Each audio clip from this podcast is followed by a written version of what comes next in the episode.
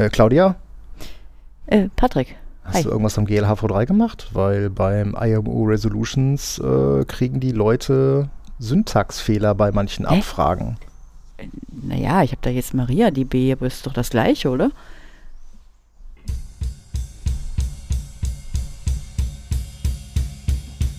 Bitte korrigieren Sie das ganz schnell.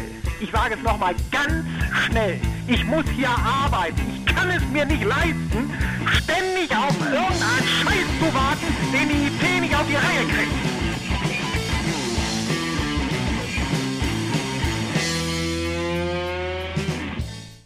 Ja, aber ich dachte, MariaDB ist ein Drop-in-Replacement für MySQL. Ja, eben, dachte ich auch. So viel Ist dazu. das nicht so? Okay. Hallo und herzlich willkommen zur Folge 33 vom Wartungsfenster vom äh, 10. Mai 2023. Mit mir dabei mein persönliches Drop-in-Replacement. Die Claudia. Und ich bin der Patrick Glück auf. Wie habe ich denn das zu verstehen? Ja, wenn ich immer in den Sack haue, dann so. bist du der Ersatz. Na toll. ja, äh, das, das war übrigens eine, eine, ähm, äh, eine, eine Hommage an eine der letzten Folgen vom äh, Mhm. Engineering im Kiosk, wo ich gelernt habe, dass ähm, MariaDB eben kein Drop-in-Replacement vor Mhm. MySQL ist. Wobei das bei mir eigentlich mal ganz gut funktioniert hat. Also mir ist auch nicht begegnet, aber das sieht einfach nur, das zeigt einfach nur wieder, dass wir in einer anderen Bubble unterwegs sind. Ja gut, ne, für ein bisschen WordPress oder so äh, Wahrscheinlich, oder genau. UTRS Ja, mehr machen wir ja auch nicht damit. ist das wahrscheinlich egal. naja, ähm, äh, kommen wir mal direkt zu, äh, zu Erfreulichem, äh, denn wir haben Feedback bekommen, ähm, nämlich einmal vom Willi. Ähm, der hatte eine Frage, wie oft wir eigentlich sowas wie TLS-Inspection ähm, bei Kunden oder, oder Proxy-Server einsetzen. Mhm. Das fand, die Frage fanden wir zumindest so, also äh, eigentlich dachten wir uns, ja, machen wir ständig und dann äh, fingen wir an darüber zu reden und merkten, dass wir da äh, äh, relativ unterschiedlicher Auffassung sind. Deswegen war das schon mal ein ganz gutes Thema.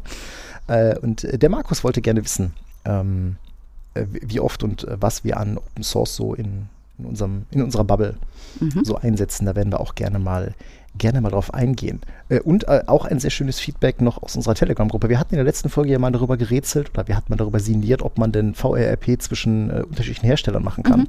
Ja, der Falk hat es natürlich mal wieder ausprobiert. Geht. Funktioniert. also, ne, das ist das Schöne an, an Standards. Mhm. Das funktioniert dann einfach. Äh, ja, wie ist es dir denn seit der letzten, letzten Folge so ergangen, bevor wir, ich möchte jetzt noch ein bisschen gute Stimmung verbreiten, bevor wir uns hier gleich wahrscheinlich beim ersten Thema Ach so, du meinst Ein richtig die in die Haare Rolle kriegen. kriegen. Ja, okay. Nein, noch geht's mir gut. Es ist ja auch erst Montag, ne? Kommt gerade aus dem Wochenende, da ist ja noch alles. Da ist noch alles gut, ne? Mhm. Ja, ja, das ist immer so. Ja, ähm, Jetzt habe ich wieder gespoilert, dass wir nicht Dienstagabend oder Mittwochmorgen auf, dass wir nicht live sind.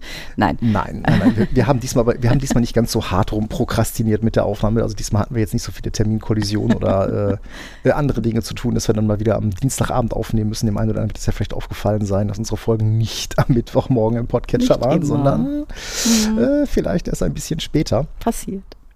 Wir haben da aber äh, Besserung gelobt und ähm, haben mal wieder unseren Schedule eingehalten. Und ich meine, wir haben immerhin, wobei äh, die, ne, zumindest die ersten Themen, äh, die hatten wir ja relativ zeitnah schon, schon rund. Tatsächlich diesmal, ja. Aber wahrscheinlich auch aufgrund des Feedbacks, was gekommen Und war. ne, Mhm. da sehen wir es wieder. Wenn ihr uns mit Feedback füttert, dann äh, müssen wir uns nicht alle möglichen Themen hier aus den Fingern saugen. Aber ja, kommen wir doch direkt mal zum, zum ersten Thema. Ja, also ich meine, äh, die Frage, also ne, die Frage, die Willi stellt, ist, wie oft nutzen wir eigentlich sowas wie TLS-Inspection und ähm, wie stehen wir eigentlich so zu, ähm, zu expliziten Proxys? Und wir reden hier Mhm. von Proxys, also Clients, die in ein anderes Netz wollen, hinter einem Server, der Proxy spielt. Nicht Reverse Proxy, ne? nicht äh, Serverdienste Ja. über, über eine Kiste anbieten. Jetzt war ja so mein erster Gedanke, hm, jetzt müssen wir ja das mit dem Wording schon mal ein bisschen, ein bisschen gerade rücken, ne? weil ähm, TLS-Inspection Ah. oder SSL-Inspection, TLS, SSL. Mhm. wo ist denn da eigentlich der Unterschied? Da müssen wir vielleicht erstmal, da- damit wir das vom Wording klar haben, einen kleinen Exkurs machen. Ja, Äh, bitte. äh, SSL versus TLS. Ich überlasse dir die Bühne. Oha, ah, super. ähm, Lustigerweise verwenden wir es ja beide synonym. Und äh, das liegt Ja. auch schlicht und ergreifend daran, weil es ja eigentlich ähm, die gleiche Seite einer Medaille ist. Mhm. Ne? Also SSL, Secure Socket Layer, ist 95 rausgekommen und ähm, bis so 99 dann äh, lag es dann in drei Versionen vor. Und TLS, also Transport Layer Security, kam 99 raus und war eigentlich so als SSL 3.1 geplant. Mhm. Und äh, da hat die ITF dann aber gesagt, nee, da machen wir dann schön TLS 1.0 raus. Ähm, also, ne, wir reden da von, ähm, ja, quasi von, ne, immer noch von der, von der gleichen Seite einer Medaille. Ähm, denn das sind aufeinanderfolgende Protokolle einfach. Ne? Es geht Mhm. um Verschlüsselung. Ähm, wir bewegen uns hier im Bereich der Anwendung und ähm, ja, neben SSL V1, V2, V3, TLS 1.0 und 1.1 sind wir mittlerweile bei TLS 1.3, glaube ich, ne? Mhm. 1.2 und 1.3. 1,3.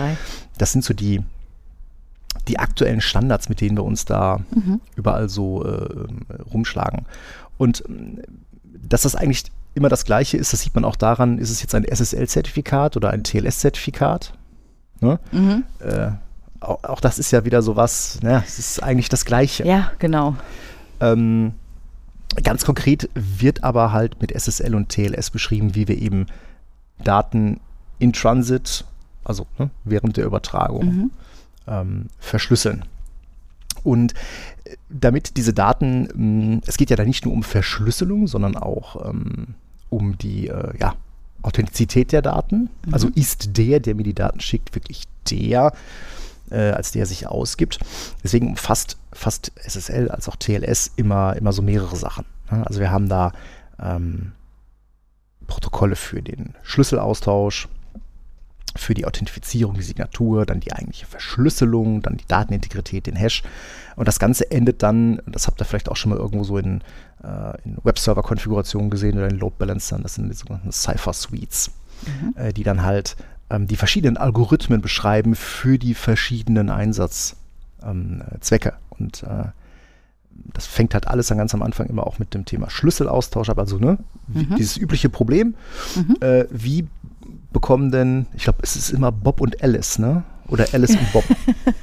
Ja. Wie bekommen die denn über ein, äh, über ein abhörbares Medium einen geheimen Mhm. Schlüssel ähm, ausgetauscht? Ne? Das ist also ganz am Anfang von so einer Komposition dieser Schlüsselaustausch. Und da, ähm, da haben wir dann zum Beispiel solche Sachen im VPN, kennen wir den Pre-Shared Key Mhm. zum Beispiel, oder aber gibt dann auch das Diffie-Hellman-Protokoll, ähm, welches eben den Schlüsselaustausch über ein unsicheres Medium ähm, ermöglicht, oder aber RSA, Mhm.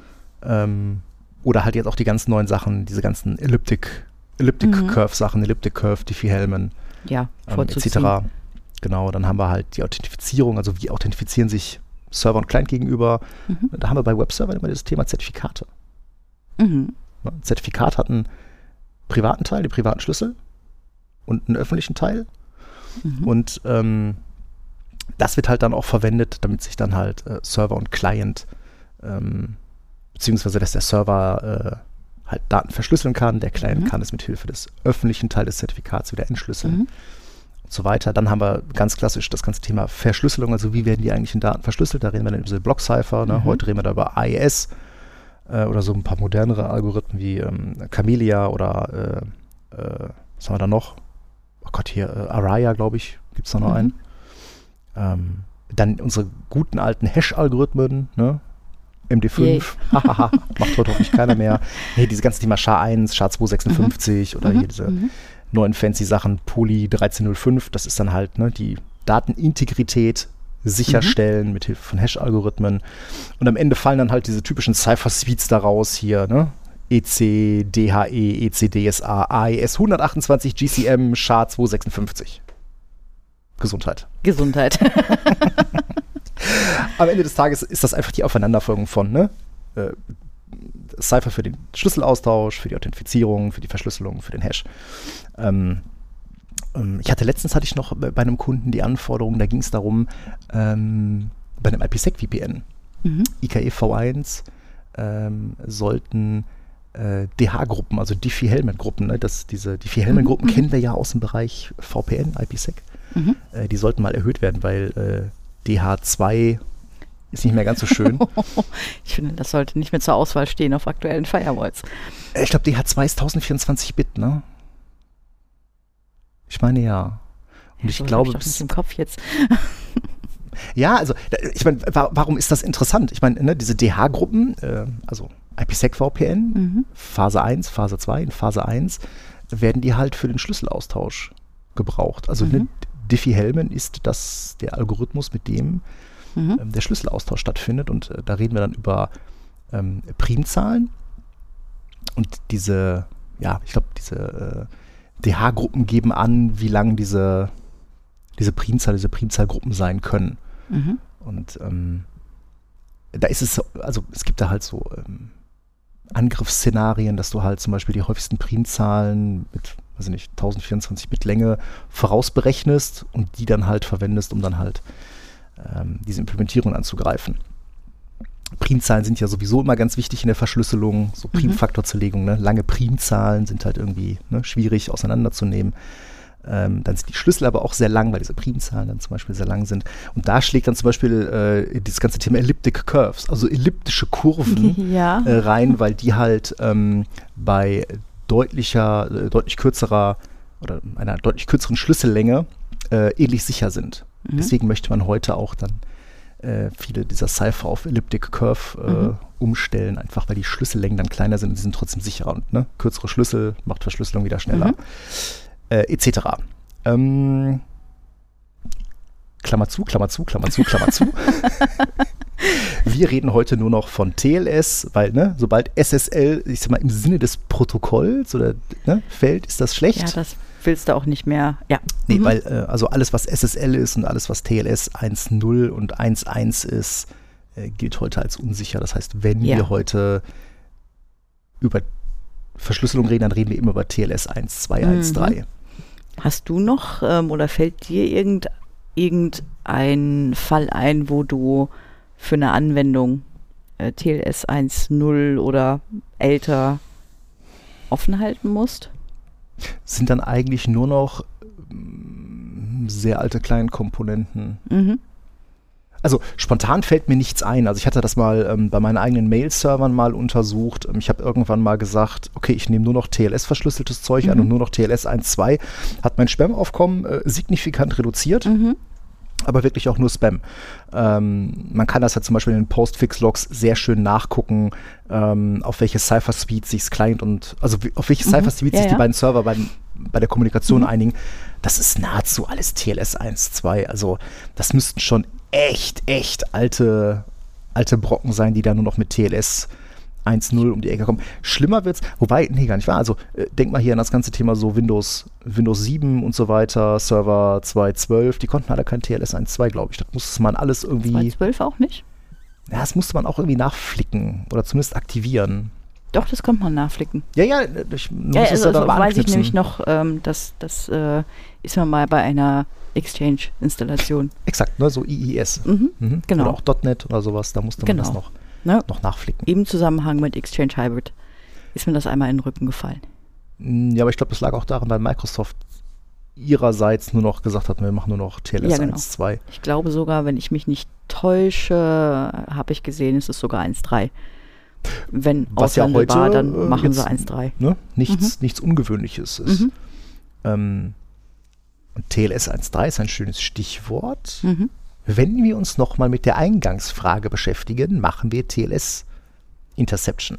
Weil eigentlich war bei TLS 1.3, oder das war Wunsch der ITF, TLS 1.3 sollte so gebaut werden, dass man es nicht aufbrechen darf.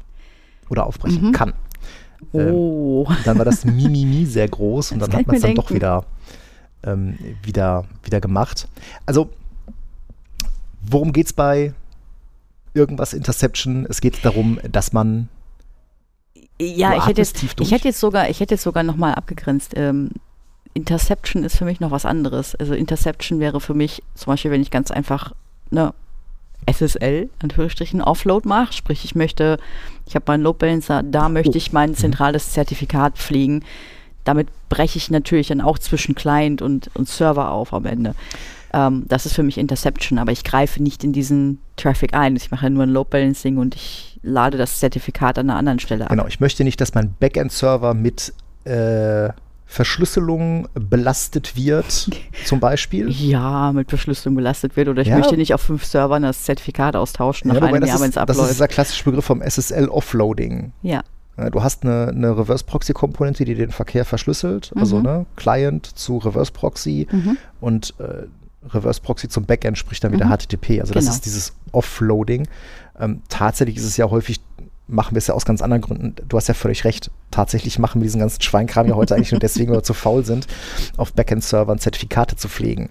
Ja. Ähm, weswegen wir dann halt eine verschlüsselte Verbindung haben, Client zum Reverse Proxy, Load Balancer, mhm. whatever, und dann nochmal eine verschlüsselte Verbindung vom Reverse Proxy zum eigentlichen, mhm. zum eigentlichen Server. Mhm. Das sind daran zwei Verbindungen. Jetzt, genau, daran habe ich jetzt gedacht, als du das mhm. Wort Interception genannt hast. Aber ähm, eben dieser Schritt weiter, wenn ich darin noch Mechanismen, egal ob Reverse oder mhm. Forward eigentlich, wenn man es so, so sieht. Du kannst ja auch im Reverse Proxy Content Inspection machen.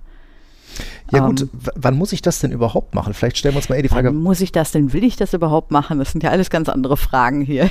Ja. Ich rede ja nur darüber, was du kannst.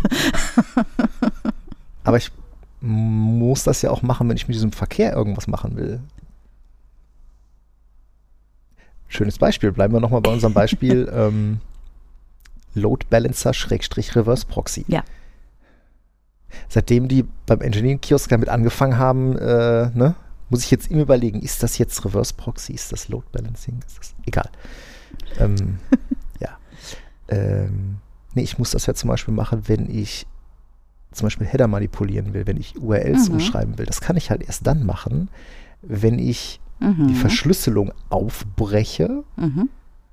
damit ich diesen Verkehr halt in seiner Reihenform, in seiner unverschlüsselten Form habe. Und das kann ich halt mhm. nur dann machen, wenn ich eben ne, diese Verschlüsselung knacke.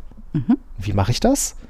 Ne, ich, ist ja egal, ob wir jetzt über Reverse oder Forward Proxy reden. Es ist halt immer so, ähm, es gibt keine direkte Verbindung zwischen Client und Server. Genau. Es gibt immer jemanden in der Mitte, mhm. der diese Verbindung annimmt mhm auch mit einem Zertifikat, wie auch immer gestaltet, eine verschlüsselte Verbindung herstellt und dann seinerseits selber eine verschlüsselte Verbindung zum Ziel herstellt. Mhm. Klassisch Man in the Middle. Ja, genau. So, hm? und äh, was war deine Frage? Äh, nee, ne, ich, ich, muss das ja, ich muss das ja machen, damit ich an dieser Stelle, nämlich wenn ich in der Mitte sitze und diese beiden mhm. Verbindungen quasi in der Hand habe, mhm. ähm, damit ich da mit dem Verkehr was machen ja, kann. Genau, mit ne? dem verschlüsselten Verkehr. Genau, oder dann in diesem Fall an der mhm. Stelle nicht mehr verschlüsselten Verkehr.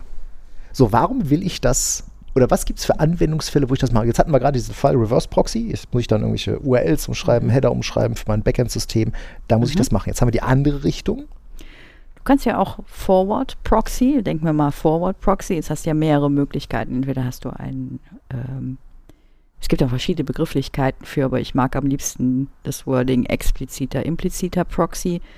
Ähm, der explizite ist, der, den du im Kleinbetriebssystem ein, einstellen musst und äh, wo ich, ich glaube, mir ist noch hm, mir ist noch kein unproblematischer expliziter Proxy begegnet. Es ist immer Peter. immer, ne? Also äh, ja, ich habe das nie in nie als gut gut empfunden. Also nie so, dass das läuft einfach mal. Ähm, expliziter ja, Proxy. Genau, also Kernproblem, den ich da immer sehe, ist, dass die, dass die Leute daran scheitern, dass sie nicht genau unterscheiden können, wann muss Verkehr durch mhm. den Proxy durch mhm. und wann muss er am Proxy vorbei. Mhm. Und das ist ja immer. Und was macht die Firewall, wenn du an der Proxy, am, am Proxy vorbeigehst? Genau. Ne, das muss man alles auf dem Schirm haben, um das mh, hm, zu durchblicken. Dazu kommt ja, dass das auch bei Windows nicht immer, also zumindest wir kennen halt diese Windows-Bubble, das ist halt nicht immer einfach. Nicht immer benutzt das Betriebssystem den eingestellten Browser, oh, ja. also den, den eingestellten mhm. Proxy. Mhm. Ach, wo war das noch? Ähm, Beispiel Exchange Hybrid der Konfigurator, da musst du dann auch mit einer äh, vorab musst du den Proxy mitgeben manuell. Er nimmt einfach nicht jeden aus dem Betriebssystem. Nee, nee, du, und das ist ja so eine hässliche .NET-Sache. Das heißt, du musst es in irgendwelche äh, .NET-Files äh, reinwürgen. Nee, oder in eine Registry, oder? Oder in eine Registry? Ich irgendwas, weiß es nicht. Irgend irgendwas. Jedenfalls vCenter. vCenter. vCenter oh, Updates kriegen per Proxy geht, aber dass Manchmal. er dann, dass er dann zum Beispiel Manchmal. für einen ILO Amplifier oder einen OneView, was weiß ich, mhm diesen Proxy nicht benutzt, das ist dann mhm. schwierig. Ja, und außerdem, mir scheint es bei vCenter auch so zu sein, dass es äh, je nachdem von einem Patch auf den anderen funktioniert und dann wieder nicht mehr. Ja, ja weil dann Config-Files wieder überschrieben werden und hin und her. Genau, es werden mhm. Config-Files überschrieben und das habe ich noch nie gesehen, du musst Sonderzeichen escapen in, oh ja. in, in der Textdatei. Wenn die, genau, wenn also Sonderzeichen Kennwörter sind, Proxy. wenn du einen Proxy mit Authentifizierung Unfassbar. hast. Ne? Mhm. Unfassbar. Will man also nicht. Genau, explizite Proxys, also die Dinger, die ich wirklich sage, ne, muss ich angeben, mhm. so Port 8080 mhm. und so weiter, das, das ist immer mhm. Peter. Und das können wir auch ganz schnell beantworten. Wir machen sowas nicht. Wenn wir es neu aufbauen bei Kunden. Ja, der letzte Proxy, den ich konfiguriert habe, ist schon ein bisschen, bisschen länger her. Wobei das früher vielleicht auch nicht so das war früher vielleicht auch nicht so schwierig, weil du nicht so viele Wege am Proxy vorbei hattest. Heute hast du ja mhm. ganz viele Diven bei Anwendungen, die sagen, äh, ich will aber kein Proxy, ich will die selber ins Internet. Mhm. Mhm. Ähm, aber expliziter Proxy machen wir heute, also wir heute mhm. eigentlich nicht mehr. No, das, das liegt aber auch nur daran, weil wir Firewalls benutzen, die das implizit können. Genau. Ganz genau, die das implizit können. Das heißt, an der Firewall muss der Traffic ja sowieso vorbei ins Internet. Korrekt. Das heißt, da kann man ja ansetzen. Ist doch wunderbar. Und bei einer Firewall heißt impliziter Proxy eigentlich nur, bricht den HTTPS-Verkehr auf? Nö, hm. noch nicht mal. Muss ja nicht HTTPS sein, gilt ja auch für HTTP. Ja, stimmt. Ne? Ja, genau, also HTTP, HTTP-Proxy. Mhm, hm? genau. Oder HTTP, HTTPS-Proxy. Genau, mhm. du hast recht. Mhm. Ähm, aber die Firewall kann dann wieder ne, mhm. die Verbindung Client zum Server unterbrechen. Du hast genau. eine verschlüsselte Verbindung Client zur Firewall und dann die Firewall baut dann zum Server, zum Zielsystem wieder mhm. eine Verbindung auf und kann dann in der Mitte wie die Spinne im mhm. Netz da sitzen und in diesen Verkehr reinglupschen. Mhm. Beispielsweise, wie du eben sagtest, ähm, auch in die Richtung selbstverständlich Header prüfen, verschiedene Methoden, HTTP-Methoden, Posts auf unverschlüsselte Formulare zum Beispiel unterbinden. Ähm, ist so ein, ein Ding, das ich persönlich immer ganz gerne einstelle, weil ich finde, Formulare, wenn schon, die sollen nur per HTTPS kommen im mhm. Internet. Ähm, so Kleinigkeiten. Das kann man in so einem Proxy auf der Firewall dann eben auch einstellen. Ja, Proxy auf der Firewall, das sind ja Sachen, die kannst du in der Regel, egal ob du jetzt einen expliziten oder impliziten Proxy hast, mhm. das kannst du machen. Mhm. Du kannst diesen Verkehr in irgendeiner Form manipulieren. Mhm. Und jetzt, ja, ja jetzt, jetzt, jetzt lege ich noch mal ein Scheit Holz ins Feuer. Jetzt holen wir unsere Cognac-Schwenker raus und jetzt überlegen wir mal, warum will man das eigentlich? Du hattest in unserem Vorgespräch gesagt, ja, du willst doch da reingucken wegen Malware.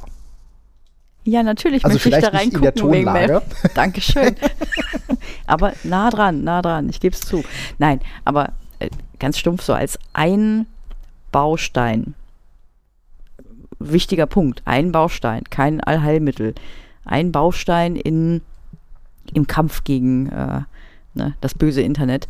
Ähm, halte ich das durchaus für sinnvoll, dass man in beispielsweise, wenn der User ZIP-Dateien runterlädt und da sind lustige PowerShell-Skripts drin verpackt, mhm. dann finde ich, dann das möchte ich eigentlich schon verhindern. Ja, oder du möchtest vielleicht überhaupt verhindern, dass du ausführbare Dateien runterlädst. Ja, genau. Exe, MSIs, genau. whatever. Jetzt kannst du natürlich sagen, da brauche ich aber keine Content Inspection für. Ja, da hast du recht. Moment.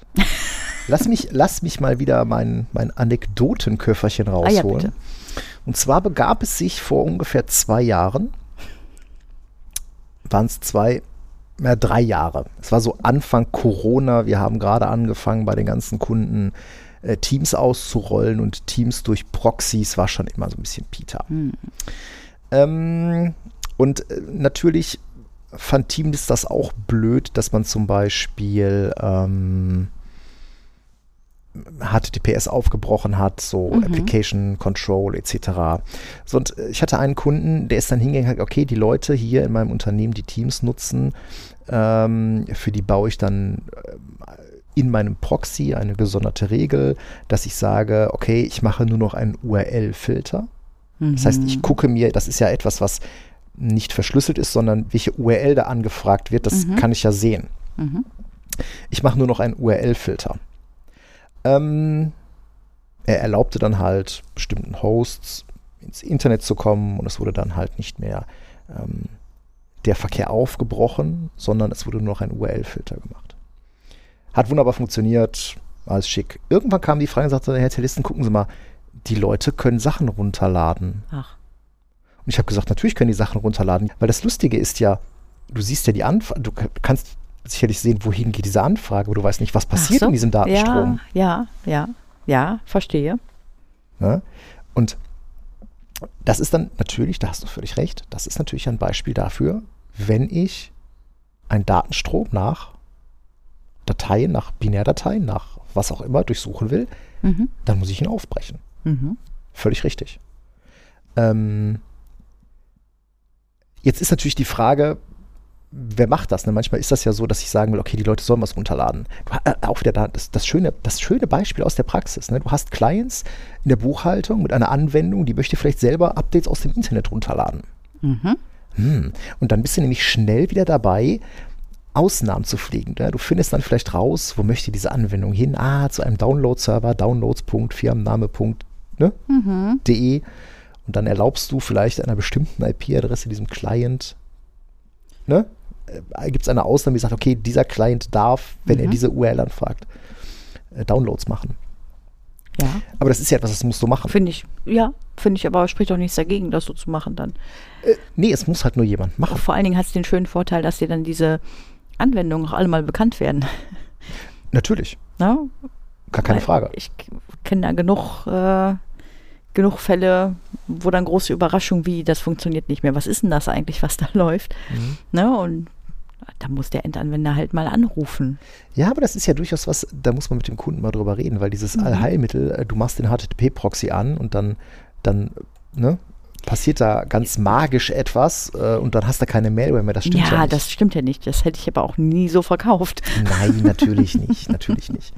Ähm, ich will nur also, sagen, mhm. du musst halt wahrscheinlich auf mehr Sachen ja. achten als nur deine Downloads. Mhm. Ne? Es sind ja alle immer total schockiert, wenn irgendwo ein Unternehmen ähm, einem Cyberangriff zum Opfer fällt und dann mhm. gesagt wird, ja, da sind 663 Gigabyte Daten abgeflossen. Jeder fragt sich, okay, warum hat man das nicht mitbekommen? Genau. Ja, ne? absolut, viel, absolut. Ne? Schon vor vielen Jahren habe ich gesagt, ne, ihr müsst doch mal darauf achten, ob ihr sehr langlaufende Verbindungen mhm. zum gleichen Ziel habt. Mhm. Ja gut, ne? wie oder, achtest du denn da drauf? Ja, das, das ist eine Sache, mhm. das muss die Firewall natürlich, oder das muss das, das Monitoring auch im mhm. Zweifelsfall einer, eines, eines wie auch immer gearteten Firewall-Produktes mhm. hergeben dass gesagt wird, pass mal auf, da ist jetzt ein Client, der hat jetzt seit, keine Ahnung, äh, 36 Stunden eine Verbindung und da sind mittlerweile so und so viel Gigabyte drüber mhm. geflossen. Mhm. Oder überhaupt, dieser Client hat so und so viel Gigabyte in den letzten 72 Stunden ins Internet geschickt. Mhm. Ja, aber sind das nicht unter Umständen andere Bausteine auf Firewalls, die das verhindern? So IPS, ähm, mm, ich meine, was, haben wir denn, was haben wir denn überhaupt alles in unserem, in unserem Werkzeugköfferchen? was das angeht. Ja, genau, IPS. Ne? genau. Nein, also erstmal ganz Content Inspection, ähm, heruntergeladene Dateien scannen, das ist für mich inhaltlich vergleichbar wie auf dem Betriebssystem der, der klassische Virenscanner, der Verzeichnisse abscannt. Mhm. Das ist für mich der einzige, ähm, nicht, vielleicht nicht der ganz einzige, aber ähm, es ist ein Baustein auf der Firewall, was die Content Inspection angeht.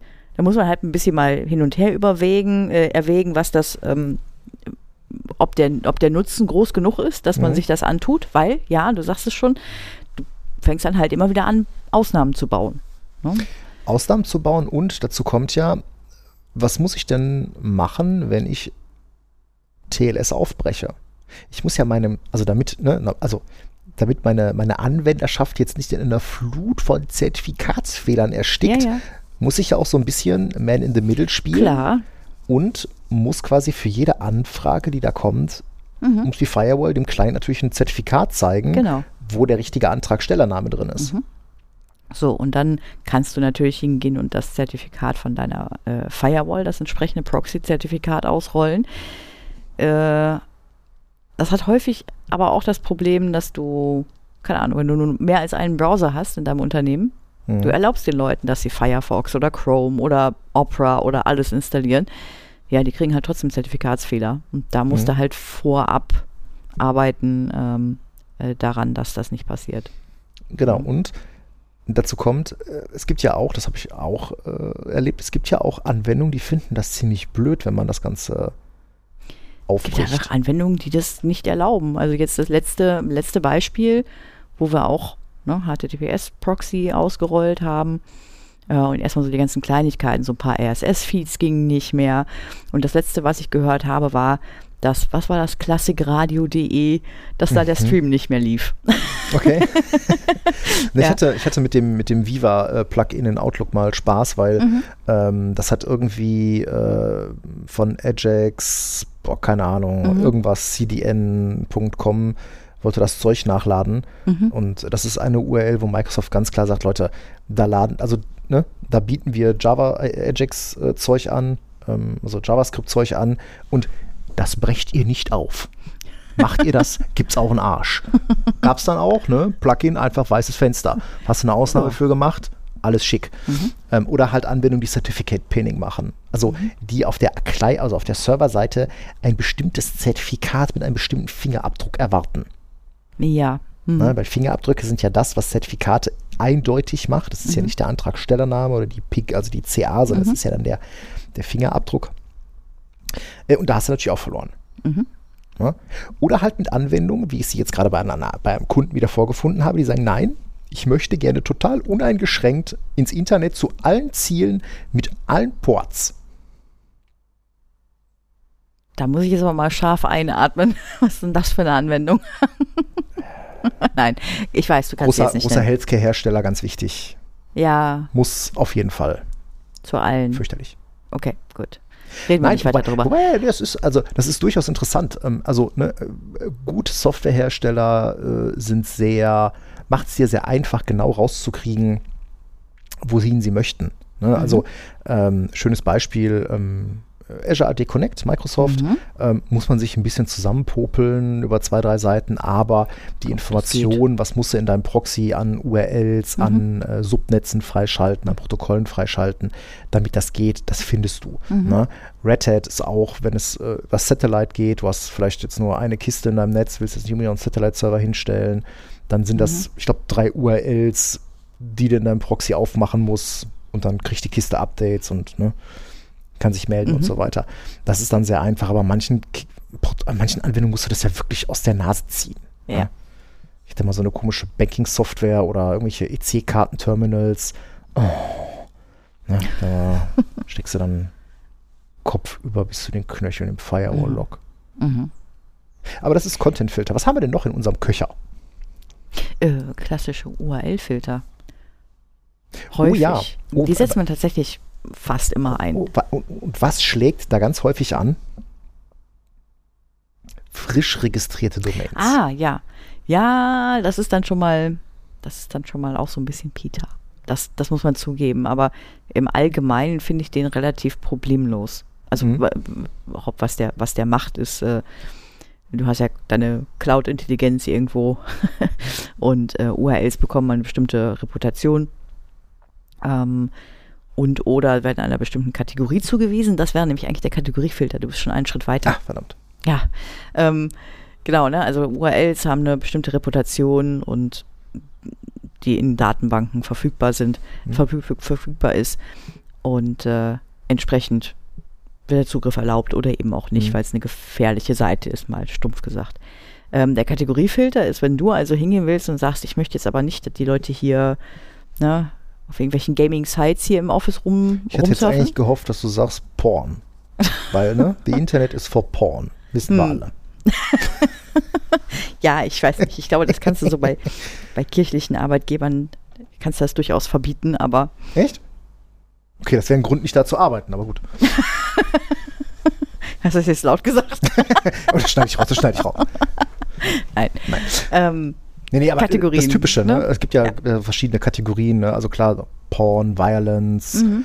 Äh, was ich auch tatsächlich meistens ähm, anhake dabei, was verboten werden soll, sind äh, Tunneling und äh, Proxy. Oh, Proxy-Sachen, ja. Mhm. Weil eigentlich möchte ich nicht, dass irgendwer äh, lustige keine Ahnung, Ultra, Ultrasurf, Wuji, VPN oder was auch immer mhm. äh, verwendet, um äh, meine Schutzmaßnahmen im Netzwerk zu umgehen. Deswegen äh, ist meine Empfehlung immer auch an Kunden ja. abknipsen.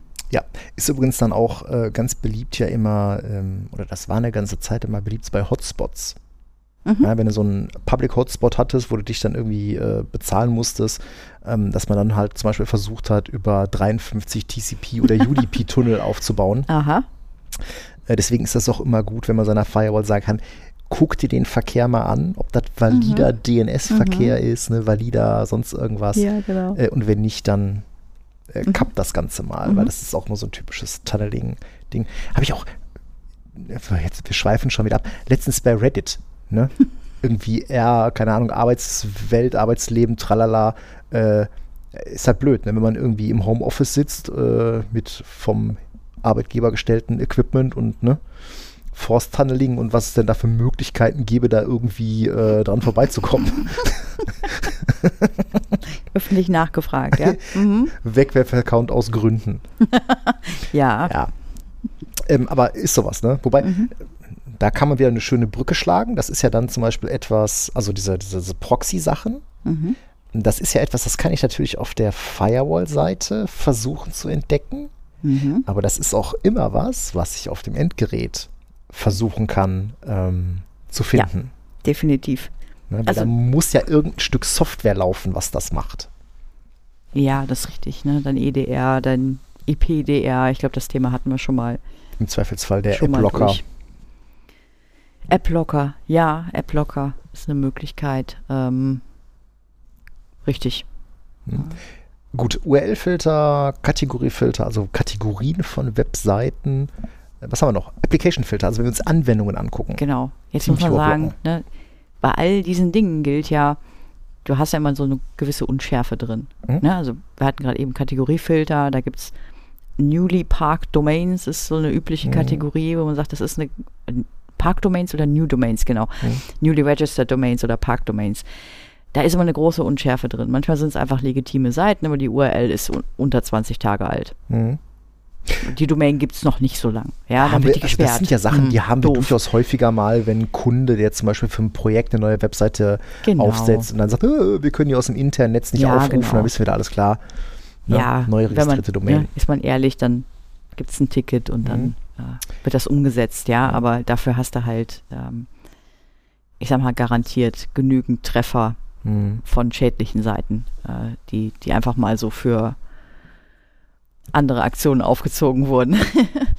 ähm, genau, das, das ist immer so, du hast immer so 80 Prozent ne, funktioniert das und da sind 20 Prozent Unschärfe sind da drin. Das ist so ein Gefühl von mir. Ich habe jetzt keine, nee, keine Statistiken so. oder also, sowas erhoben, aber. Was, was zum Beispiel Application-Filter angeht, auch definitiv habe ich das in der Praxis troubleshooten müssen. Äh, Kunde hatte einen Application-Filter auf seiner Firewall angeknipst und hat damit ähm, äh, Cloud-Services mhm. geblockt. So. Mhm. So Application-Type hieß nur Cloud-Services. Hm. Was steckt dahinter? Hm. Naja, Dienste, die bei AWS, Azure, hm. Google, das whatever. Das halbe Internet, ja. Ja, was dann zum Beispiel nicht ging, war die Zählerseite von der Rheinenergie, wo man seinen Zählerstand eintickert. Warum? Weil das Zeug bei AWS gehostet wird. Ach. Düdüm. Da komm erstmal hinter. Ja. Na, Im besten ja, Fall sagt dir das dein Log. Mhm. Äh, Im äh, schlechtesten Fall fängst du an äh, mhm. mit dem Browsing-Tool oder mit dem, mit dem Browser-Debugging-Tools rumzugucken, wo geht die Anfrage denn mhm. eigentlich hin? Ach, guck mal, da taucht hier irgendwas mit S3, Amazon, AWS, mhm. lalala auf. Ja, oder so klassisch, ne? Ich möchte ja. Teams erlauben. Ich möchte ne, allgemein Internet nur hier HTTP, HTTPS mhm. und dann aber Teams als Applikation erlauben. Mhm. Ja, reicht ja nicht. Ne? Dann hast du, dann stellst dich dann irgendwie raus und erlaubst Teams, wunderbar. Bin ich einmal reingelaufen und wenn die Leute telefonieren wollen, dann ist es plötzlich nicht mehr die Applikation Teams, sondern die Applikation Stun. Ja, so. Ja. Ne, dann ist es plötzlich was anderes, dann ist es plötzlich VoIP. Mhm. Das sind halt alles Dinge, hm, ja, genau. das muss man sich. Äh, wie funktioniert das in der Praxis? Die Firewall guckt sich halt an, was werden da für was URLs ist das? abgefragt. Wo geht das hin? Ne? Genau. Ne? Äh, was ist das für ein mhm. Protokoll etc. und versucht das dann halt wirklich über so ein, über eine Datenbank dann einer ganz mhm. konkreten Anwendungen zuzuordnen. Mhm. Was meiner Erfahrung nach gut funktioniert, ist ähm, zum Beispiel Windows-Updates. Mhm. Also wenn man sagt, die Kiste soll kein Internet haben, aber die soll sich Windows-Updates ziehen können. Das funktioniert meiner Erfahrung nach ziemlich gut. Ja gut, ne, wird man dann also wahrscheinlich auch relativ leicht rauskriegen, okay, die fragt hier irgendwelche Windows-URLs mhm. an, ist HTTPS, mhm. ist erstmal genau. äh, soweit entspannt. Mhm. Aber ja, ne, die Gefahr von False Positives ist bei solchen Sachen relativ hoch. Mhm. Ja. Ähm, Geringer wäre sie zum Beispiel bei Geolocation, was auch noch so ein uh, relativ beliebtes Mittel ja. ist. Und das ist, ich glaube, da ist die, ja, die False Positive äh, Quote ist da deutlich geringer. Mhm. Ähm, sprich, du möchtest eingrenzen, okay, ich möchte einfach nicht, dass Clients von meinem Standort mit Servern in China sprechen. Mhm. Oder andersrum, da kommt irgendwas, ich habe irgendwas in meinem Netzwerk laufen, ja. was aus dem Internet zugänglich ist. Ich möchte, da ist aber ausgeschlossen, dass irgendjemand aus Russland das aufruft, etc. Zum Beispiel äh, zu Beginn der, des äh, Kriegs äh, von äh, Russland gegen die Ukraine ging das nämlich auch um, äh, mhm. dass gesagt wurde, mhm. ähm, ne, verhindern sie Zugriffe mhm. aus Russland, Air Quotes, mhm. äh, auf ihre Systeme. Wir machen das ja auch. Ne? Wir blocken ja. ja. auch bei uns über Azure ähm, Conditional Access. Conditional Access, genau. Ähm, Ganz einfach Anfragen ja. aus allen möglichen Ländern. Ja, ich meine, äh, warum auch nicht? Ne? Also wie wahrscheinlich ist das, bis auf die Kollegen, die dann nach äh, was, Malediven oder sowas fahren, die sagen dann vorher Bescheid, ich bin jetzt auf Malediven, äh, schalte genau. mal frei. Ähm, also bis auf die, wie wahrscheinlich ist das? Ne? Das kann man, glaube ich, für jedes Unternehmen relativ gut sagen. Genau, wo kommen unsere Ländern, Anfragen her? Genau, ja. wo kann das denn herkommen? Ne? Ja. Ähm, also genau, Geolocation ist halt auch so auf dem, also sowohl mhm. bei, bei, bei Azure für Conditional Access als auch sicherlich auch, ähm, wenn man Dienste im Internet anbietet, so das typische Thema, du hast einen On-Premise Exchange, OVA oder sonst irgendwas. Da kann man Geolocation anmachen, aber natürlich auch in die andere Richtung, wo dürfen deine Clients hin? Und ja, natürlich, mhm. wenn ich weiß, ähm, ich habe keine Kunden in China und mein, ich habe auch keine Mitarbeiter, die auf irgendwelchen chinesischen Seiten rumsurfen müssen, dann kann man das schon mal relativ entspannt sagen, nee, China muss nicht sein. Mhm. Und das ähm, funktioniert ja auch so relativ gut. Die einzelnen ähm, IPv4, IPv6 Subnetze sind ja ähm, erstmal ganz grob über die verschiedenen äh, kontinentalen ähm, Registrare verteilt und mhm. dann auch wieder dann halt weiter über die ähm, einzelnen ISPs und so weiter gemappt. Also eine Zuordnung über die Datenbanken, also dieses Subnetz gehört einem chinesischen Provider, das ist relativ safe. Mhm. Ja, das funktioniert also, ähm, funktioniert also ziemlich gut mhm. ähm, an der Stelle. Ähm, DNS-basierter Schutz ja, hat natürlich, äh, klar, setzt auch ein bisschen da an. Du hast, hast die Möglichkeit, also DNS-basiert im Sinne von, äh, wenn der Client versucht, eine bestimmte URL aufzurufen, die aus welchen Gründen auch immer schlechte Reputation hat, dann gibt es da keine, also äh, meistens ist das so ein Black Hole-Eintrag, ne, mhm. wo dann einfach nur vom, vom Anbieter äh, eine Seite angezeigt wird, so hey, äh, das ist keine, keine gute Seite, wo du da gerade hin willst ähm,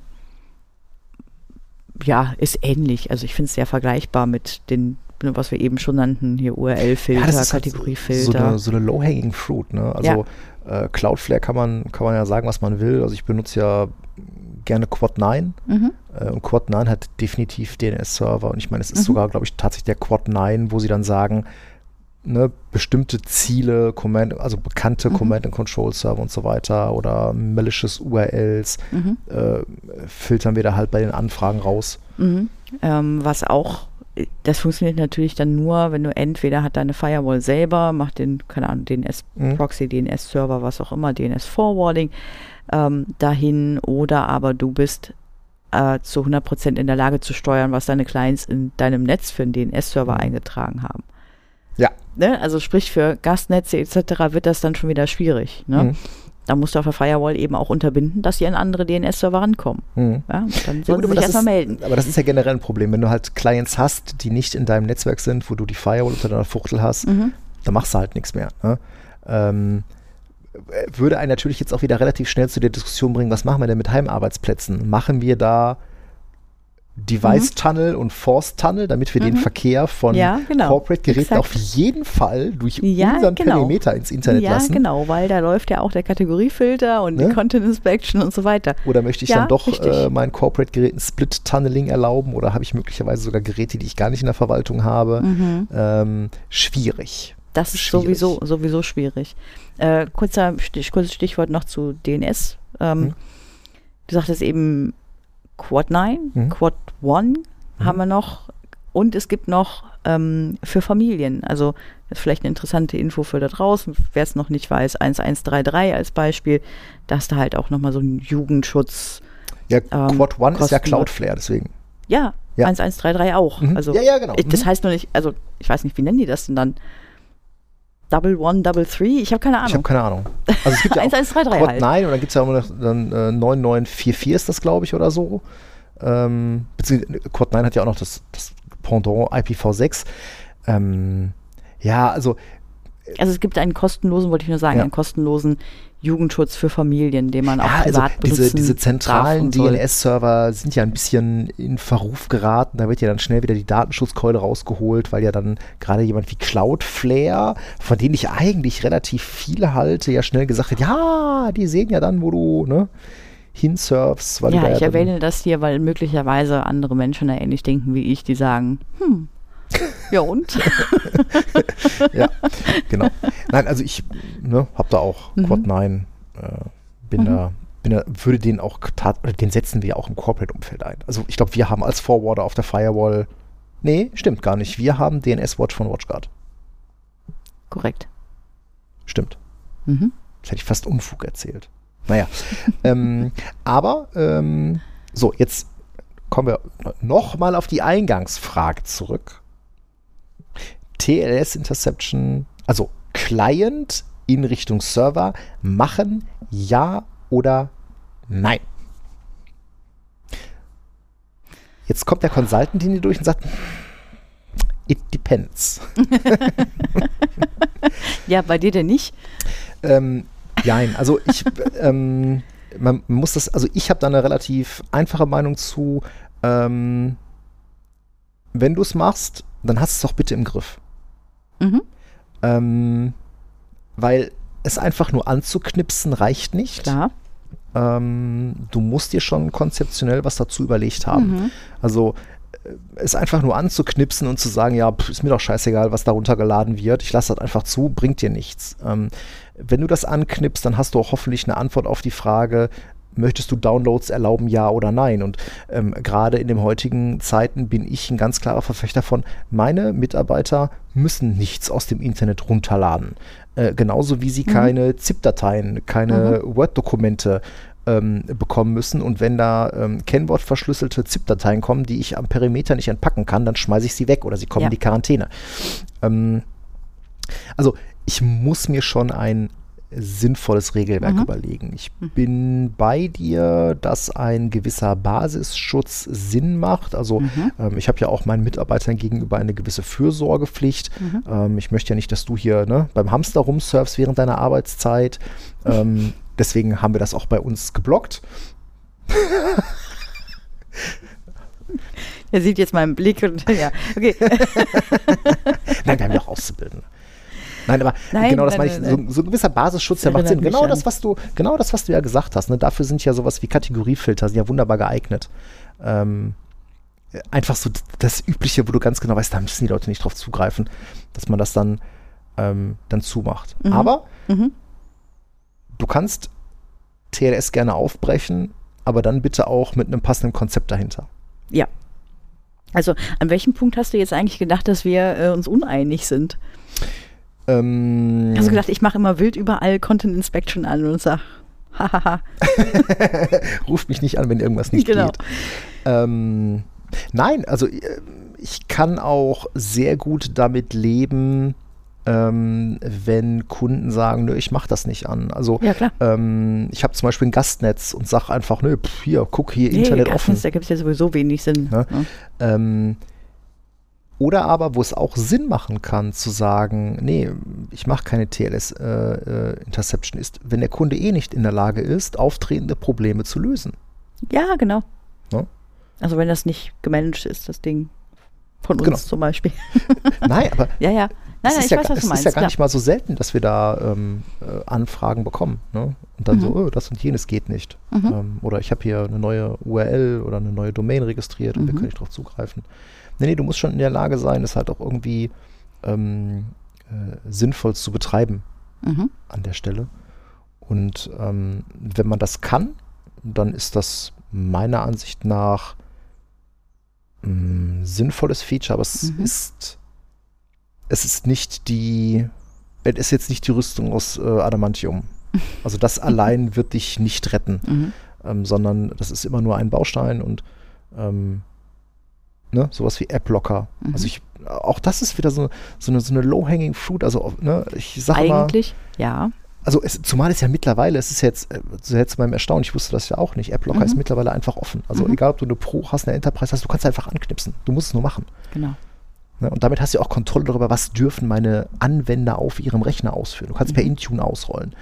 Ähm, hast damit ja dann auch direkt alle alle Clients äh, auch im, im, Zugriff, die nicht in deine Unternehmensnetze Ja, ich denke, da trauen sich viele aber nicht ran. Ich hatte ja vorhin auch so als Beispiel genannt, ne, dann kriegst du ja endlich mal die ganzen Anwendungen mit, die da so laufen. Mhm. Ich glaube, dieses Problem ähm, haben viele, dass mhm. sie gar nicht so richtig wissen, welche Anwendungen in ihrem Netzwerk so rumschwirren.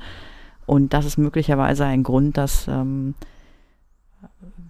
ja, dass die Leute von AppLocker erstmal die Finger lassen oder sagen, das können wir jetzt nicht wenigstens so, also, so anknipsen einfach ne, auf Clients. Ja, äh, das ist, ein, das ist ein interessanter Punkt. Ich meine, mhm. wir machen das ja auch aus, also was heißt, wir machen das auch, aber ähm, ne, wenn wir bei uns, keine Ahnung, auf der Firewall mal gucken, WatchGuard hat ja diesen, diesen schönen äh, Traffic-Monitor am Anfang, mhm. das ist ja schon interessant. Also du hast ja relativ schnell einen einigermaßen brauchbaren Überblick und häufig ist das ja auch so, dass bestimmter Traffic schon direkt bestimmten Diensten gemappt wird. Mhm. Keine Ahnung, YouTube, YouTube, das sehen wir ja. Ne? Also du kannst bei uns ja auf das der Firewall wirklich mhm. sehen, okay, ja. da guckt jetzt einer YouTube. Mhm. Ähm, ist datenschutztechnisch immer so eine Sache. Ne? Da hast du ja schnell Betriebsräte oder MAVs, oh, Mitarbeiterüberwachung, Mitarbeiterüberwachung.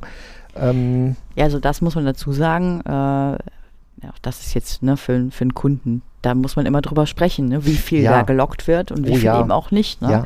ja, also ne, beispielsweise WatchGuard Cloud. Mhm. Das ist ein Cloud-Service von WatchGuard, ja. Mhm. Unter Umständen möchte der Kunde nicht, dass dorthin geloggt wird. Also immer, muss man immer thematisieren.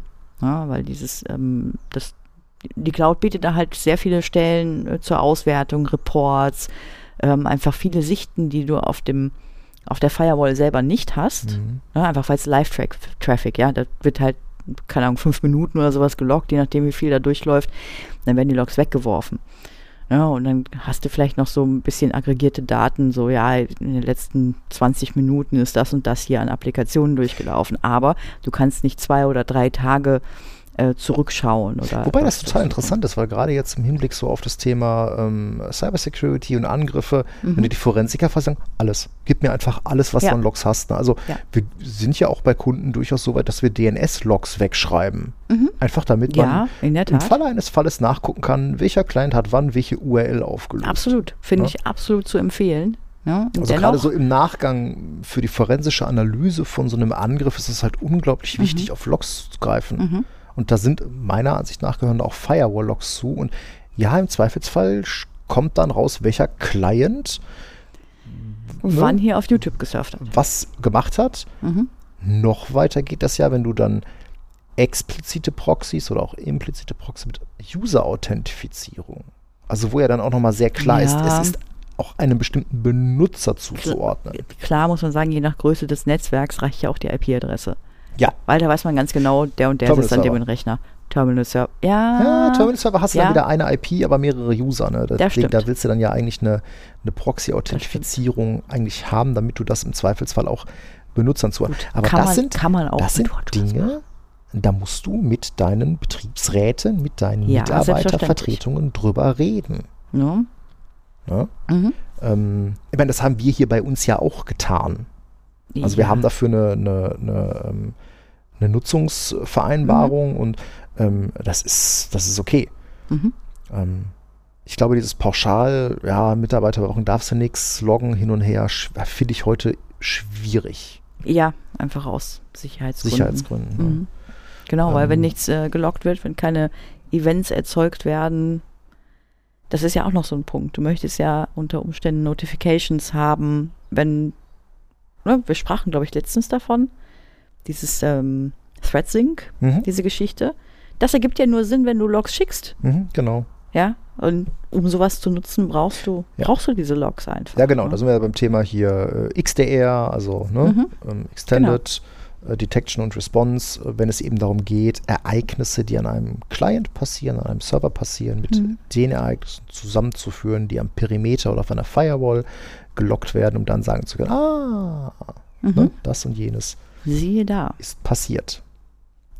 Äh, also TLDR macht TLS Interception. Aber nur, wenn ihr wisst, was ihr tut. Aber nur, wenn ihr wisst, was ihr tut und wenn ihr es mit einem brauchbaren Konzept, wenn ihr es brauchbar in euer Gesamtsicherheitskonzept eingebettet habt. Mhm. So unterschreibe ich das. Hervorragend. Sehr schön. Ist dir ja. bewusst, dass wir jetzt über 50 Minuten über dieses Thema geredet haben? Das wird eine lange Folge heute. Das könnte eine lange Folge werden. Verdammte Axt. Ah. Egal. Wo setzen wir denn auf so Open Source? Ist. Selten, selten. Ja, äh, sagt man so, ne? Sagt man so. Eigentlich steckt ja heute überall Open Source drin. Ja, aber bewusst äh, ja, wo setzen wir auf Open Source? Ja, doch, wir setzen schon häufiger auf Open Source. Genau, weil Markus hm. ging, ja, ging es ja ganz konkret um die Frage, wo setzen wir auf Open Source oder mhm. wo sehen wir Open Source im Bereich Netzwerk, im Bereich Data Center? Also ne, ganz konkret auch solche Sachen wie zum Beispiel, er hat es ganz konkret an, an Ceph zum Beispiel festgemacht. Ähm, und da äh, müssen wir ja sagen, ja, hm, wenn man das mal so genau nimmt, dann ist das bei uns gar nicht so oft der Fall. Mhm. Ich meine, klar haben wir den einen oder anderen äh, Linux-Server bei unseren mhm. Kunden äh, rumlaufen. Ja, natürlich. Ähm, so wir haben selber bei uns einen rumlaufen für diverse Zwecke. Mhm. Aber so richtig hart Open Source bei uns? Nö. Wir haben es natürlich Nein. unter der Haube immer mal wieder. Ne? Mhm. Äh, also wenn du jetzt auch einen aktuellen Aruba CX nimmst, ja, da läuft auch ein Linux drunter. Ähm, aber wir haben eben nicht diese, diese Whitebox-Switches, wo du dann halt äh, irgendein Linux als, als OS ähm, äh, drauf tackerst. Mhm. Ja, und vor allen Dingen hast du aber auch bei solchen Dingen nicht das Problem, das hat ja dann der Hersteller sich genommen und pflegt das dann immer weiter. Ne? Also, also ich glaube, wo mhm. häufig, äh, häufig Probleme entstehen oder warum viele das nicht machen, ist, weil du setzt auf ein Open Source Produkt und dann wird die Entwicklung eingestellt. Ah. Das weiß ich nicht. Ich weiß nicht. Also ich habe das schon häufiger gesehen. Denk mal, selbst bei uns hier. Nee, ich glaube, also ich glaube, das muss man jetzt mal ein bisschen auseinanderhalten. Also ich glaube, es ist äh, absolut ähm, unstrittig, dass Open Source auch ähm, in der Enterprise-Welt angekommen ist. Ich mhm. glaube, wir müssen die Frage anders stellen, in welcher Bubble sind wir unterwegs, dass Open Source bei uns keine oder eine untergeordnete Rolle spielt. Mhm. Ähm, und das mag sicherlich daran liegen, dass wir Dienstleister sind und ähm, wenn man sich, so jetzt muss ich wahrscheinlich die, die Mütze des äh, technisch interessierten Laien absetzen und die Geschäftsführermütze aufsetzen.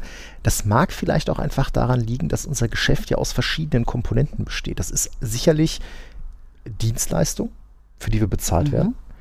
Ähm, das sind Projekte, mhm. die Dienstleistungen als auch den Verkauf von Hardware, Software und Lizenzen vereinheitlichen mhm. oder zusammenführen. Und das ist natürlich dann der reine Vertrieb von Hardware, Software, Lizenzen, wo keine Dienstleistung zukommt. Mhm. Wenn deine Software salopp gesagt nichts kostet, dann mhm. hast du ja nur deine Dienstleistung. Und ähm, ich glaube, das ist bei uns vielleicht auch ich meine, ich bin ja auch schon lange genug im Unternehmen, aber das hat bei uns halt so nie stattgefunden. Wir sind halt kein, also es gibt ja durchaus Dienstleister, die mit Open Source ihr Geschäft machen, weil sie über mhm. Know-how verfügen, Open Source äh, zu implementieren, zu supporten, mhm. anzupassen.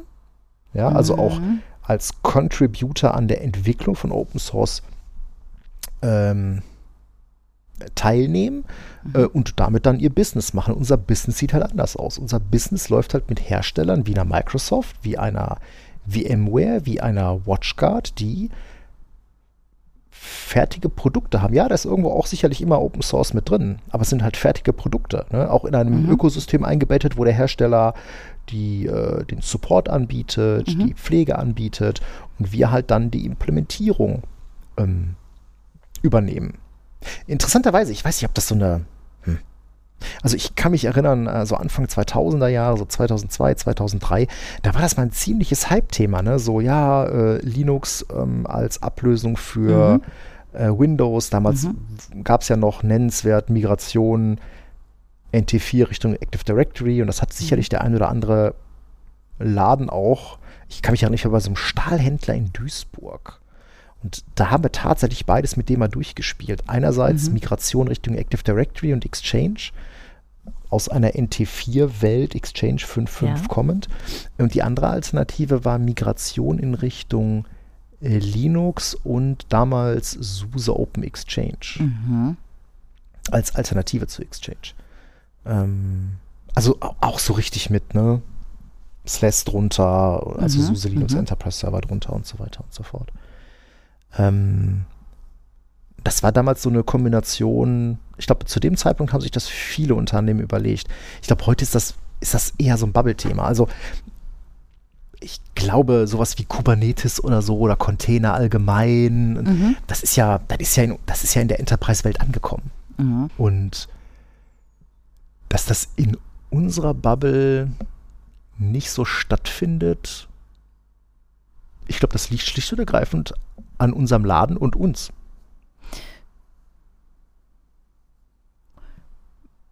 Ich weiß gar nicht, was ich sagen soll. Ja, ja, ja, ich glaube, da ist nichts hinzuzufügen. Nein, also äh, muss, man, muss man schon sagen. Ne? Also unsere Kunden auch da setzt, also wie gesagt, ne, die eine oder andere Linux-Büchse findest du da. Mhm. Ähm, wobei Kunden halt auch viel immer an ihren Branchenanwendungen und sonst irgendwas hängen, ähm, wo dann auch wieder Firmen hinter sitzen ja. Ja, ne, ich sehe halt höchstens mal eben tatsächlich Dinge wie äh, CentOS mit dem OTS drauf oder, oder ja, sowas oder in der Richtung. Wir, du, äh, ne, wir hatten gerade das hm. Thema Proxys, ne? Ja. Also wir haben auch noch den oh, ja. ein oder anderen Squid, Squid, bei Kunden laufen. Ja. Ne? Gut, das gute alte viele, ne? Postfix Mail Relay mhm. haben wir sicherlich auch äh, mhm. äh, mehr als einmal gebaut. Mhm. Ich glaube, wir haben relativ viele mit CentOS gemacht. Also ich habe ähm, nach Möglichkeit äh, CentOS benutzt, ja. Ja. Ja gut, bei den Kunden, wo wir jetzt so äh, Veeam, äh, Immutable Repos haben, da haben wir RHEL mhm. fast ausschließlich. Mhm. Ähm, ja, gut. Kann ich auch mitleben. ja, gut, ist, ist das Gleiche. Ist das Gleiche. ähm, ja, aber ich, kein Kunde hat hier die Frage gestellt, kann ich Linux auf dem Desktop einsetzen? Mhm. Wir haben, also, wir haben halt keine, also, ich glaube, was anderes wäre, wenn wir äh, Kunden hätten, die nennenswert Entwickler haben. Ja, wobei mhm. doch hier, unsere Kollegen ja, aus Dortmund. Ja, natürlich. Natürlich, natürlich. Ja, wobei das sind wieder die Entwickler. Äh, ja. Mit ja, aber die brauchen die halt trotzdem. Also. Ja, ja, ja, mhm. ja, ja. Ja. ähm, ja, spannend. Also, da würde mich auch nochmal Feedback von, von euch, also, äh, mhm. ähm, äh, vielleicht, äh, kann der Markus das ja nochmal in der Telegram-Gruppe oder in einem Kommentar nochmal ein bisschen mhm. ausführen, ja. äh, wo er da so Berührungspunkte hat. Ähm, in unserer Bubble, so wie wir jetzt hier arbeiten, gibt es OSS, aber ich sag mal nicht nennenswert. Mhm. Also auch Kunden kommen auf uns eigentlich nicht zu und sagen, oh, können wir das mit Open Source machen? Mhm. Nee. Überhaupt nicht, ne? Mhm.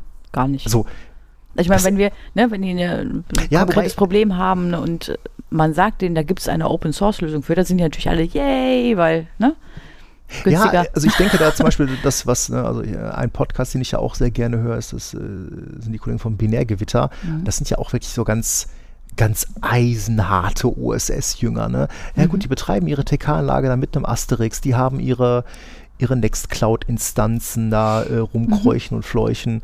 Ähm, ja, ich, äh, mein, ich habe ja selber lang genug oder ich betreibe ja immer noch FreeBSD-Server draußen im Internet, die Zeug für mich machen, wie mhm. ne, Webseiten, wie, mhm. ja gut, Mail nicht mehr, das habe ich ja mittlerweile woanders hingezogen.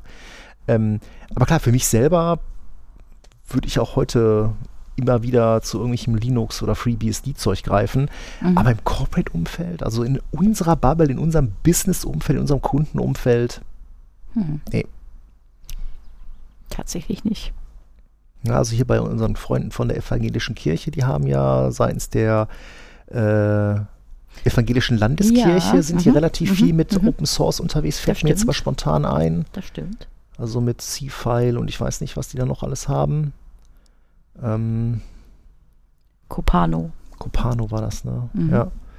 Ähm, aber gut, damit haben wir halt nichts am Hut. Das hat sich halt die evangelische Landeskirche hier in, mhm. in äh, NRW halt überlegt oder im Rheinland überlegt, das halt für ihre Gemeinden anzubieten und das auf, auf Basis von Open Source.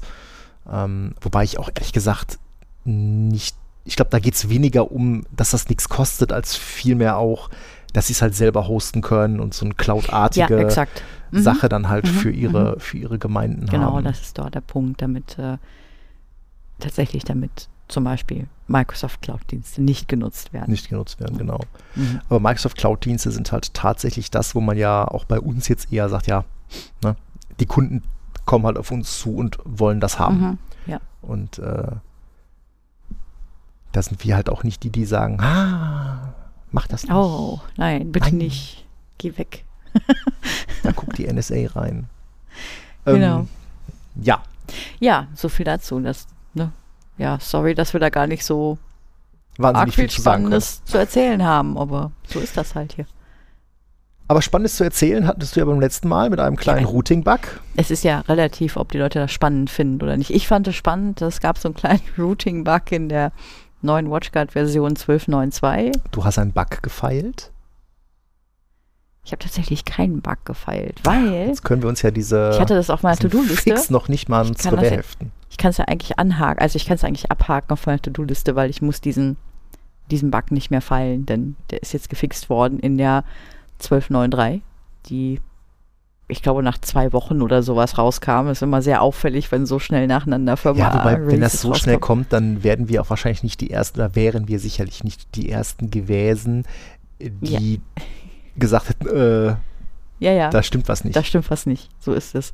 Ähm, ne, mal kurz als, als Recap, ne, da wir hatten eine, eine Route auf einem ähm, VPN-Interface äh, und irgendwie tat sie nicht das, was sie sollte. Und dann haben wir dann hin und her überlegt, was können wir denn machen, haben dann dieses VPN-Interface entfernt. Genau. In der Hoffnung, dass sich die Route entfernt. Sie blieb einfach bestehen mit äh, ja, Ziel Unknown, Interface Unknown. Äh, und ja, das ist tatsächlich ein Bug gewesen. Und ja, der ist jetzt gefixt. Also, Sehr schön. Kurz schmerzlos, das war schon. Ja, ich meine, wobei das ja auch sehr offensichtlich ist, ne? wenn ich ein Interface wegwerfe, dann hat er auch verdammt nochmal die Route ja, aus ja. dem Routing-Table ja, zu verschwinden, aus dem aktiven. Schon, genau. Ähm, aber also es gab übrigens einen Workaround in der Zeit, den habe ich dann hinterher herausgefunden. Also ich hatte gar nicht in die, in die Knowledge Base reingeguckt. Es gab einen Workaround, der sagt, du sollst das Cluster nicht, nicht neu starten, sondern herunterfahren weil die Routing-Tabelle natürlich zwischen Cluster-Membern, also wenn du ein Cluster hast, wird die ja immer schön synchronisiert. Das heißt, wenn du, wenn du die einfach neu startest, da, da geht die Router auch nicht fliegen. Du sollst sie herunterfahren und neu starten. Das ganze Cluster einmal ausmachen. Das ganze Cluster einmal ausmachen. Es ist schön, dass sie einen Fix rausgebracht haben und wir das nicht machen müssen. Warum erinnert mich das gerade an Jurassic Park? Da gab es ja auch die Nummer, ne? Nedry hatte ja irgendwie das ganze Parksicherheitssystem kaputt gefrickelt, äh, weil er ja äh, Dino-Embryos klauen wollte. Und Arnold meinte, ja, müssen wir einfach mal alles runterfahren. Haben Sie das mhm. System schon Nein, habe ich noch nie gemacht. Okay, dann ne, einmal Hauptschalter, einmal Cluster aus. und ich kann mir so richtig vorstellen, wie das WatchGuard-Cluster einmal ausgeht und dann sitzen wir alle vor dem Prompt und sagen, ja, geil, jetzt müssen wir nur noch wieder irgendwo den Hauptschalter reindrücken. Nein, ach, Cluster runterfahren, ey. Oh.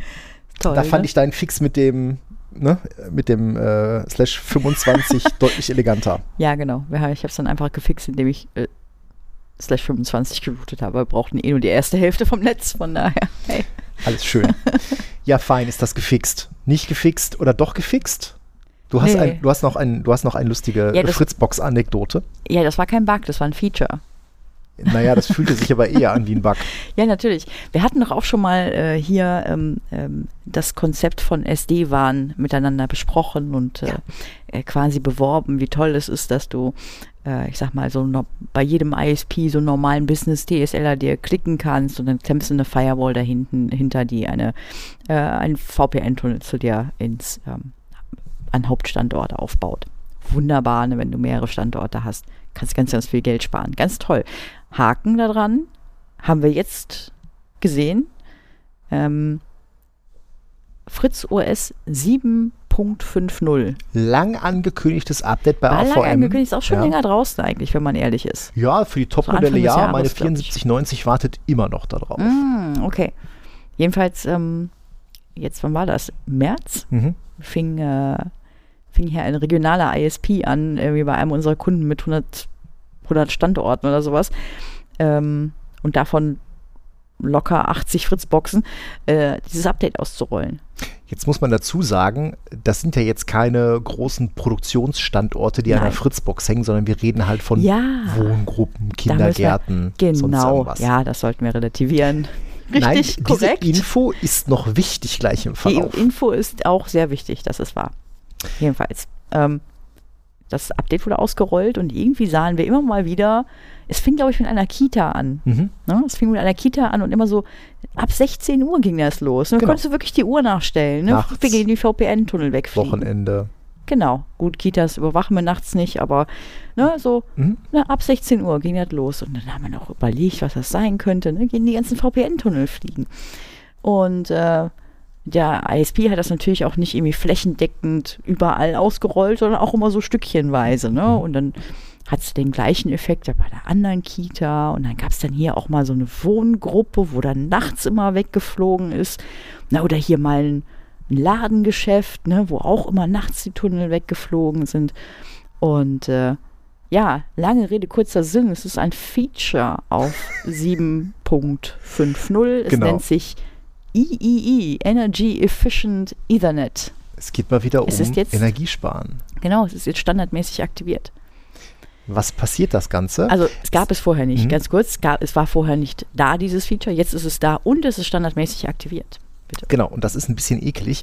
Also die Idee dahinter ist ja eigentlich gut. Warum soll ein, ähm, ein LAN-ASIC der also quasi so diesen Ethernet-Port steuert und Daten annimmt, warum soll der laufen, wenn da keine mhm. Daten kommen? Mhm.